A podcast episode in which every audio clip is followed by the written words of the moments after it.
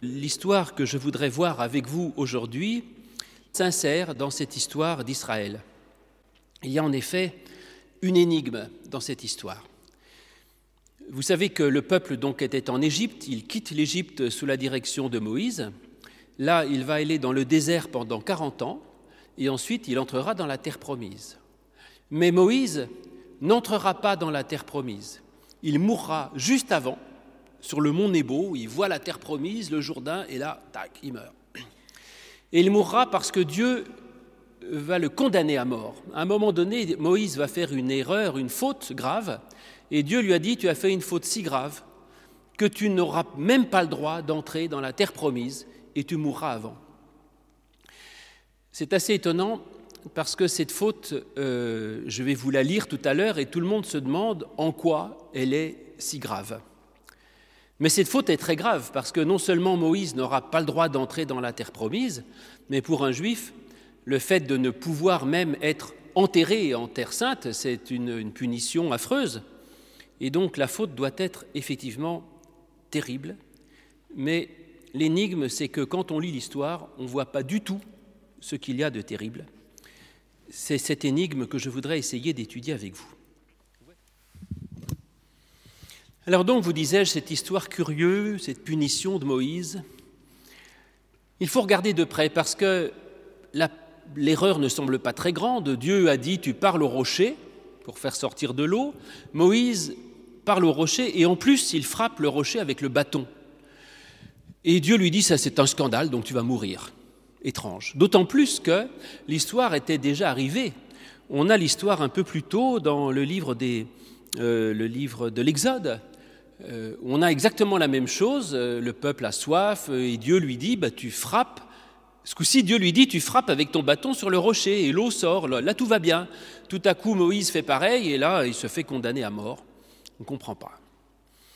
Et donc, je pense qu'il faut regarder de près parce que cela veut dire qu'il y a parfois des erreurs très graves dans notre vie même, qui peuvent nous empêcher même d'accéder à la terre promise c'est-à-dire d'accéder au but de notre vie spirituelle, d'accéder à la paix, à la plénitude, à l'harmonie, et que parfois ces erreurs peuvent a priori sembler très vénielles ou très, très minimes, mais en fait il y a parfois des erreurs de positionnement qui semblent pas graves, mais qui sont très graves.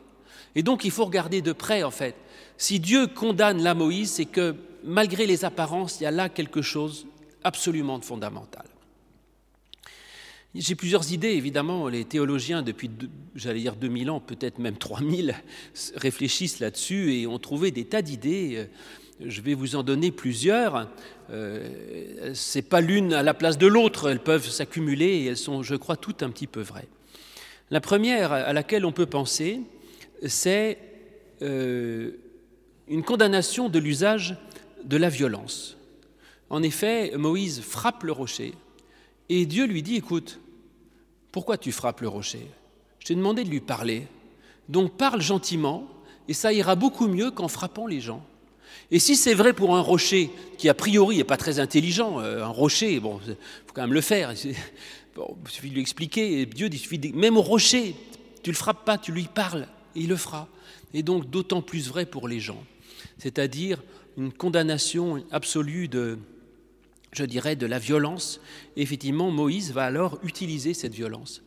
Alors, je crois que là, euh, Dieu va aider Moïse à grandir, parce que c'est vrai que dans pas mal de circonstances, il y a un certain nombre de gens qui ne savent réagir que directement par la violence. Alors c'est vrai dans les banlieues, hein, si, un jeune contrarie un autre jeune, avant même de discuter, pam, il colle son poing dans la gueule, c'est de la violence pure. Et, les éducateurs de rue essayent d'expliquer aux jeunes, ils disent, écoute, avant de frapper, essaye de parler. C'est déjà, on fait un cran de plus dans l'humanité. Mais je dirais, euh, il n'y a pas que dans les banlieues, il y a toutes formes de violence, il n'y a pas que la violence directement euh, physique, mais il y a aussi parfois des actes euh, violents vis-à-vis des gens, qui sont brutaux, quelque sorte, des attitudes qui sont vraiment très blessantes et brutales. Et le livre, je crois, des nombres nous dit, eh bien, commence par demander poliment. Ça va déjà arranger quand même beaucoup les choses. Après, on peut dire que c'est plus que ça, parce que le bâton que va utiliser Moïse n'est pas n'importe quel bâton. Je vous l'ai dit, c'était le sceptre royal de de, la tribu des Lévites. Donc c'était le bâton euh, de commandement, euh, c'était même ce qui représentait sa dignité spirituelle ou son euh, pouvoir. Eh bien, effectivement, c'est intéressant de dire celui qui a du pouvoir, et on a tous du pouvoir, hein. vous n'êtes peut-être pas tous PDG d'une grande entreprise, mais on a tous du pouvoir sur quelqu'un, euh, sur, où on aimerait en avoir, où on devrait en avoir, sur, euh, sur ses enfants, sur, euh, je ne sais pas moi, dans sa famille, sur ses employés, sur ses collègues, n'importe quoi. Enfin, tout le monde a du pouvoir, une certaine forme de pouvoir, et c'est la façon d'utiliser le pouvoir. Eh bien, le pouvoir devrait être plutôt quelque chose qui permet de, sur lequel on peut s'appuyer, plutôt que quelque chose qui sert à battre. Voilà. Et en effet, le pouvoir n'est pas là pour frapper, mais pour soutenir. Et même si on a du pouvoir, le sceptre qu'avait Moïse, il devait le garder pour, pour euh, montrer qu'il avait une certaine dignité. Mais on n'a pas besoin de frapper les gens ou de les humilier ou de faire preuve de violence sur eux pour montrer qu'on est grand. Il suffit de montrer le bâton. Voilà, je suis grand et donc je te parle. Et ça c'est vrai, je vous ai dit, pour le pouvoir matériel, mais c'est vrai aussi pour le pouvoir euh, spirituel. En particulier, je vous l'ai dit, ce, bâton était le bâton de la tribu de Lévi, donc le pouvoir spirituel. Et là, ça me concerne parce que l'Église, je dirais, ou les hommes d'Église, l'Église en général a un certain pouvoir. Eh bien, ce pouvoir donné par Dieu de prêcher sa parole, comment l'utilise-t-on? Et est-ce que moi, en tant que prédicateur, ou les autres, ou tous les hommes d'Église en général, comment utilisent-ils ce pouvoir qu'ils prétendent détenir de la part de Dieu? Eh bien là, le texte est très clair. Ce pouvoir doit être un pouvoir de parole, et jamais un pouvoir pour frapper, jamais un pouvoir pour exclure, pour écraser les gens, pour faire preuve de violence, quelle qu'elle soit, mais toujours un pouvoir qui sert simplement à donner la parole. Vous voyez que ça montre déjà pas mal de choses assez essentielles, et d'ailleurs le bâton de l'Éternel du psaume 23 le psalmiste dit, ta houlette et ton bâton me rassurent. Voilà, le bâton de Dieu sert à rassurer.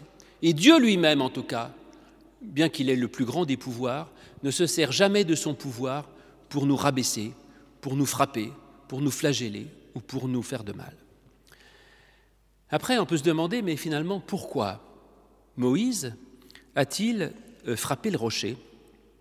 Pourquoi n'a-t-il pas suivi l'ordre divin qui était seulement de parler au rocher? Alors là, il y a plusieurs explications. La première, qui semble venir du texte lui-même, c'est de dire que ce serait une sorte de manque de foi. Euh, Moïse n'a pas cru que la parole suffirait, en fait. Il s'est dit, je vais en rajouter, quoi. Manque de foi. Ne pensait pas que la parole puisse suffire. Donc ça, c'est pas bien. Je dirais, ayez foi en Dieu c'est pas la peine d'en rajouter. Dieu vous dit, il suffit de parler, parlez. Ne croyez pas que vous allez essayer de suppléer à la puissance de Dieu par la violence en en faisant plus que lui. Je dirais, Dieu lui-même ne demande pas d'agir avec violence, donc ne le faites pas. C'est pas la peine d'en rajouter, c'est pas la peine d'en faire des tonnes. Faites ce que Dieu vous demande, et ce sera déjà pas mal. Donc ce manque de foi, effectivement, de Moïse est grave, mais ce n'est pas tout. La tradition juive, elle, depuis 2-3 000 ans, dit que Moïse a été condamné surtout à cause de parce qu'il s'est laissé aller à la colère. En effet, Moïse s'énerve contre le peuple. Il lui dit Écoutez, rebelle Pourquoi il insulte le peuple? Jamais Dieu n'a dit à Moïse, tu vas rassembler le peuple, tu vas les gronder, leur faire un discours menaçant, leur dire que c'est des rebelles, un, peuple, un peuple maudit, etc. Jamais. Dieu a juste dit à Moïse, tu vas parler au rocher gentiment et il va donner de l'eau pour le peuple. Dieu ne condamne pas le peuple, il ne fait pas de mal au peuple, il lui dit rien. Pourquoi Moïse se met en colère contre le peuple? Et donc effectivement, la colère de Moïse contre le peuple qui s'agaçait contre lui euh, est une mauvaise chose. De toute façon, je crois que la colère, en général, est extrêmement destructrice. C'est très destructeur. La colère est l'un des péchés capitaux. Euh, on est plus ou moins colérique, on fait un peu ce qu'on peut, mais je pense effectivement qu'il faut se méfier de la colère.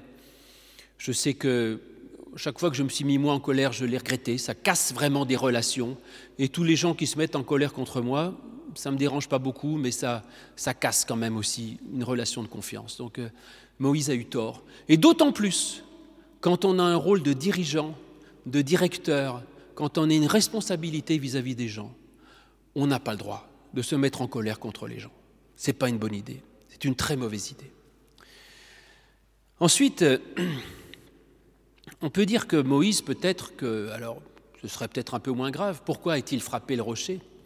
Certains disent bah, parce qu'il a voulu euh, faire quelque chose de, théâtral, pour mettre en scène son, son acte en quelque sorte, pour que ce soit plus visible pour le peuple. Mauvaise idée. Mauvaise idée. Et je crois que là aussi, le texte nous invite à une religion beaucoup plus intérieure, plus, plus intellectuelle et moins spectaculaire. Voilà. Donc le théâtral, laissé de côté. Et là, je pense qu'effectivement, le texte nous invite à passer à une religion plus épurée, en quelque sorte. Moins de gestes et plus de paroles. Voilà. Ça me convient. Moi qui suis un bon calviniste et réformé, vous savez, la réforme n'a rien dit d'autre. Il a dit arrêtez vos liturgies, vos machins, vos grandes processions, vos trucs d'encens, les grands mouvements de cela, les grands rites, les, sacrements et les trucs et les grandes orgues. Placez devant les gens, vous leur parlez. Les gens ne sont pas bêtes. Vous savez qu'à leur expliquer, vous leur dites la parole de Dieu, ça ira comme ça. N'en rajoutez pas. Et donc l'idée d'une religion épurée, effectivement, qui reste plus dans la parole, je trouve ça formidable. Moïse, je dirais Dieu plutôt, puisque Moïse, Dieu est là le, premier réformateur.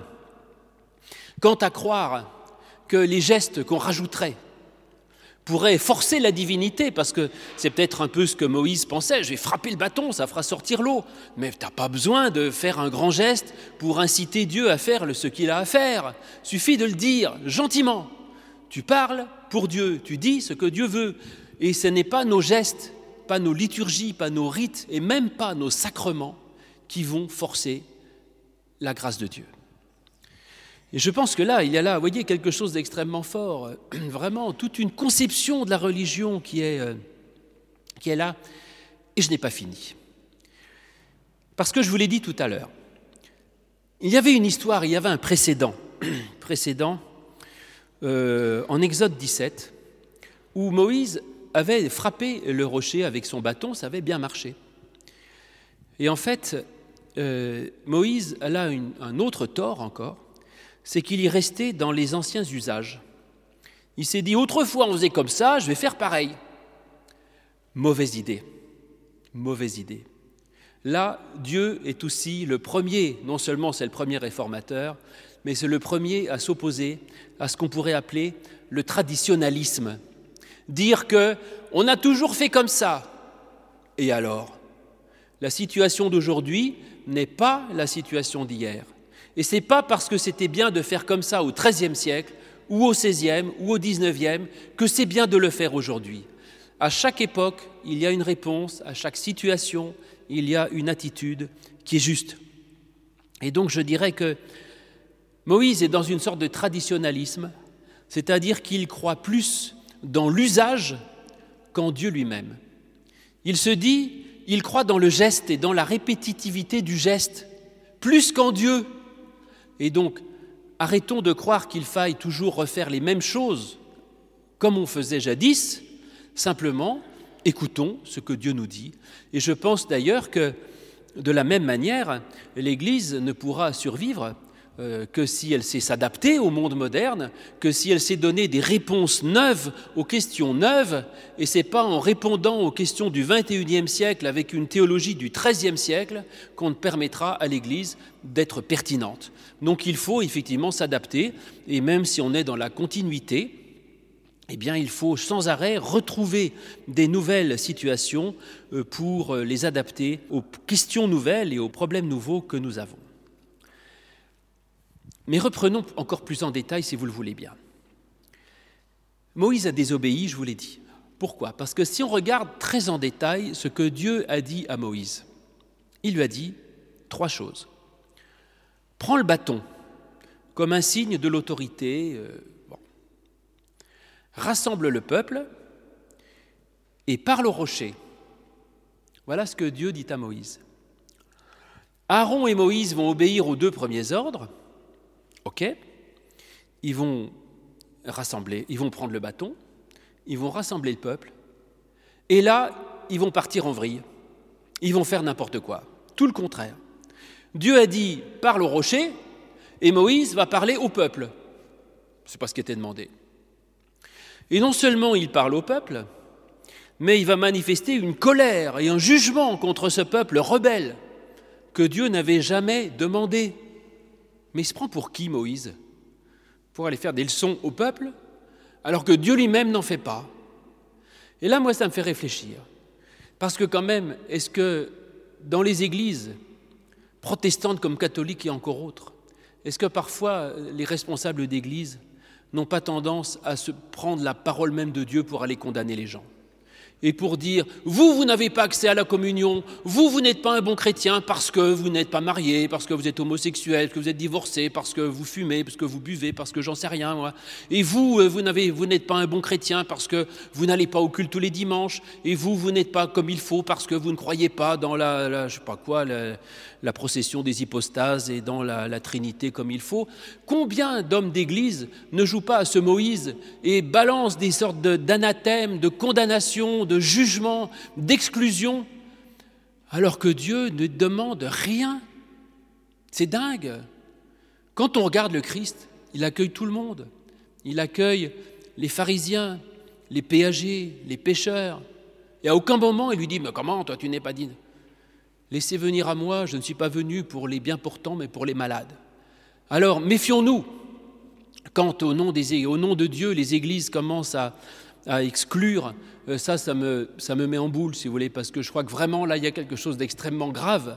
Et je pense que, vous voyez, cette faute de Moïse, on dit, oh, c'est pas grave, il a frappé le rocher. Mais si, c'est extrêmement grave, parce que vraiment, il, perd la boule, si vous voulez. Il se prend pour le jugement dernier lui-même. Mais c'est absolument euh, impossible, ça, impossible. Ensuite, et je dis ça, c'est pas simplement pour les pasteurs et les prêtres. C'est vrai pour tous les fidèles, parce que nous sommes tous euh, engagés à, témoigner du Christ autour de nous. Et quelle image nous donnons du Christ? Quelle image nous donnons de la religion?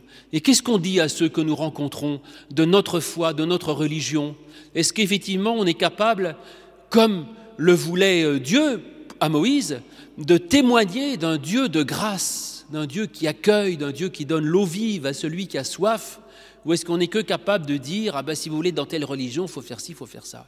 Donc je crois qu'il y a là quelque chose qui, peut nous toucher de près. Après, euh, Moïse a fait encore d'autres bêtises, mais c'est presque secondaire, je vais vous les citer quand même. On dit qu'il exprime un doute. Ou est-ce de l'ironie quand il dit euh, Est-ce que de ce rocher nous ferons sortir de l'eau? Il doute ou quoi? Dieu lui a dit que ça marcherait, bah crois en Dieu, mais arrête de mettre en doute. Dieu t'a dit, tu feras sortir de l'eau. Moïse n'a pas à dire est-ce que, pas est-ce que, oui, c'est comme ça, voilà, je crois en Dieu, point. Et puis ce nous, nous ferons sortir de l'eau. Là encore, c'est pas Moïse qui fait sortir l'eau du rocher, c'est Dieu. Et il aurait dû dire Dieu va faire sortir de l'eau du rocher. C'est pas est-ce que nous allons c'est pas moi qui vous sauve avec Dieu. Mes amis, Dieu et moi allons vous sauver, nous allons vous accueillir. Moi, je ne suis rien. Dieu vous sauve, Dieu vous accueille, Dieu vous aime. Et Moïse se prend pour Dieu, une fois de plus. Mais là, je les connais, moi, tous ces chrétiens, ces responsables d'Église, qui se prennent pour Dieu lui-même, qui se prennent pour l'image même du sacré, pour l'image même du jugement, de ceux qui ont la vérité, ceux qui ont la morale, ceux qui ont la justice, ceux qui ont la foi, et ce nom-là capable d'exclure et de transmettre les, dons de Dieu. Eh bien, écoutez, c'est ni Moïse, ni vous, ni moi qui transmettons les dons de Dieu, Dieu les donne lui-même. Et nous, nous sommes juste invités à, je dirais, à être témoins de cela. Et c'est ça que Dieu va reprocher à Moïse. Dans cette formule un petit peu curieuse, quand euh, effectivement Dieu dit ce qu'il reproche à Moïse, il dit euh, ils n'ont pas cru en l'Éternel, ok, donc ils pas, il n'a pas eu la foi comme il faut, et ils ne l'ont pas sanctifié aux yeux du peuple. Sanctifier, ça veut dire mettre à part. Et il dit, c'est ça le problème. c'est que Moïse et Aaron ont été incapables de présenter Dieu au peuple, de le sanctifier et de dire voilà, c'est lui l'Éternel qui est la source d'eau vive pour vous. Ils ne l'ont pas sanctifié, ils se sont mis à leur place, à la place de Dieu. Et ça, c'est grave. Nous, notre seul rôle, c'est d'être témoins et de nous effacer devant une présence qui nous dépasse et qui, elle, est la source même, la source même de l'eau. Alors, voyez, Moïse a fait, je crois, un certain nombre d'erreurs qui sont considérables, je crois extrêmement graves et disqualifiantes, je dirais. Simplement, il y a quand même une bonne nouvelle dans l'affaire. C'est que malgré ça, le peuple sera quand même abreuvé. Donc l'eau va quand même couler. Et finalement, c'est un bon retour des choses. Moïse, Dieu dit à, Moïse, parle au rocher. Et Moïse, au lieu de parler au rocher, parle au peuple, et il condamne le peuple. Eh bien, Dieu va simplement condamner Moïse. Voilà, donc euh, retour à l'envoyeur, pas plus mal. Mais néanmoins, le peuple aura quand même son eau à boire. Alors ça, ça me rassure parce que du coup, mes propos terrifiants me terrorisent moi aussi.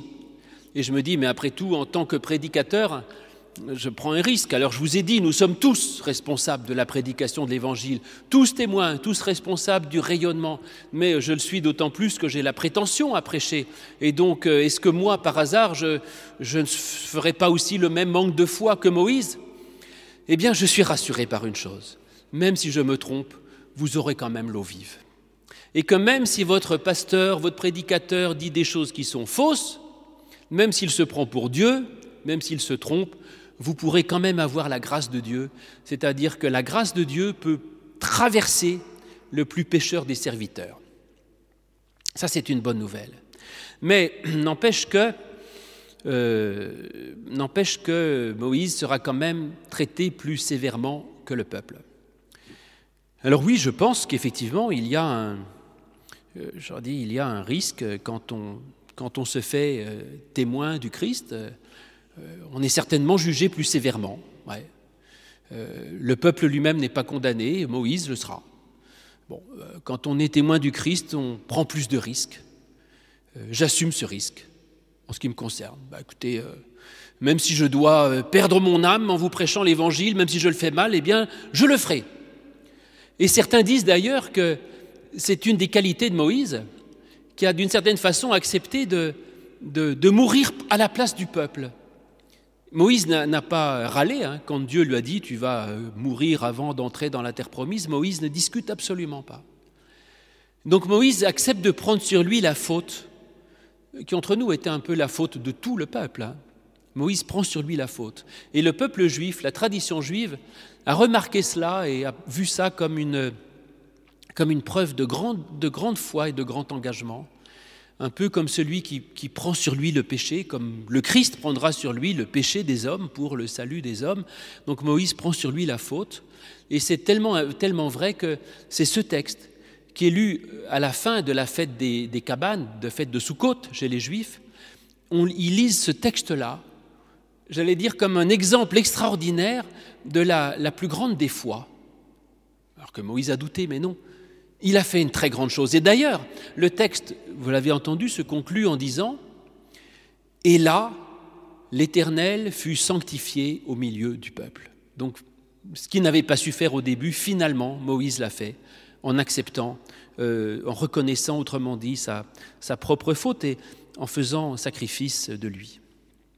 Alors, je vous ai dit, nous sommes tous témoins et tous euh, concernés par cela mais ça nous rappelle peut-être aussi autre chose, c'est que nous avons le droit de nous tromper et d'être pécheurs. On fait ce qu'on peut. Le peuple est pécheur.